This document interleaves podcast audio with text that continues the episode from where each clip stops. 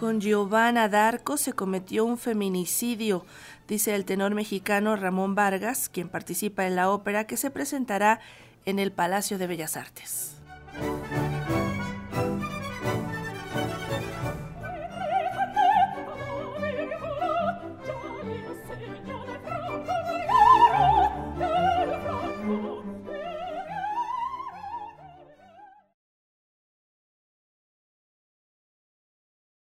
El tenor mexicano Ramón Vargas se encuentra en México para intervenir en la ópera Giovanna d'Arco del compositor italiano Giuseppe Verdi. Es una ópera que desde 1857 no se presenta en escenarios mexicanos y que arribará a nuestro país el 11, 13 y 15 de febrero para celebrar los 90 años del Palacio de Bellas Artes. Giovanna d'Arco es una mujer que es considerada como una heroína de Francia debido a su intervención en la etapa final de la Guerra de los Cien Años. Su historia ha fascinado al tenor Ramón Vargas. Es una mujer de 19 años que murió en la hoguera acusada de vestirse como hombre y tener el cabello cortado precisamente como un hombre. Pensar en un personaje de la época medieval que fue también injustamente tratada. Y ahí sí yo creo que sí fue un feminicidio en la vida real. Fue, un feminicidio era por el hecho de ser mujer.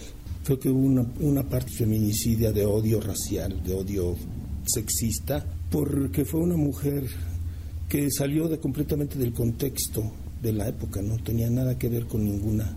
Creo que hasta la fecha no hay nada que se parezca a eso que pasó a ella. Es que imaginemos, en la época medieval era una pastorcita que tenía visiones y sus visiones decían que tenía que coronarse el rey, que tenía un sentido social muy importante porque Francia estaba muy dividida.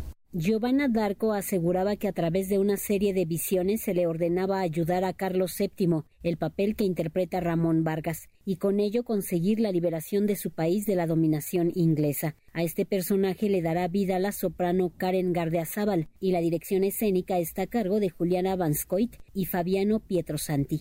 Entonces ella soñaba poder tener la armadura y a tener su, su casco en la historia real era así.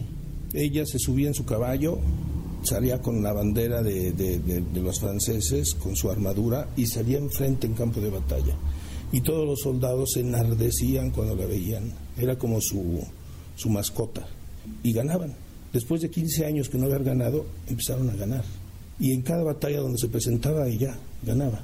Entonces los soldados no la querían soltar decían que querían que estuviera siempre. Y al rey le quedó muy cómodo esta figura de esta muchacha tan fuerte que lo, lo impulsó. En entrevista, Ramón Vargas destaca cómo Giovanna d'Arco a los 18 años era ya toda una líder del ejército francés. Pero es muy interesante el hecho de que esta muchachita antes de 18 años ya era la jefa del ejército francés.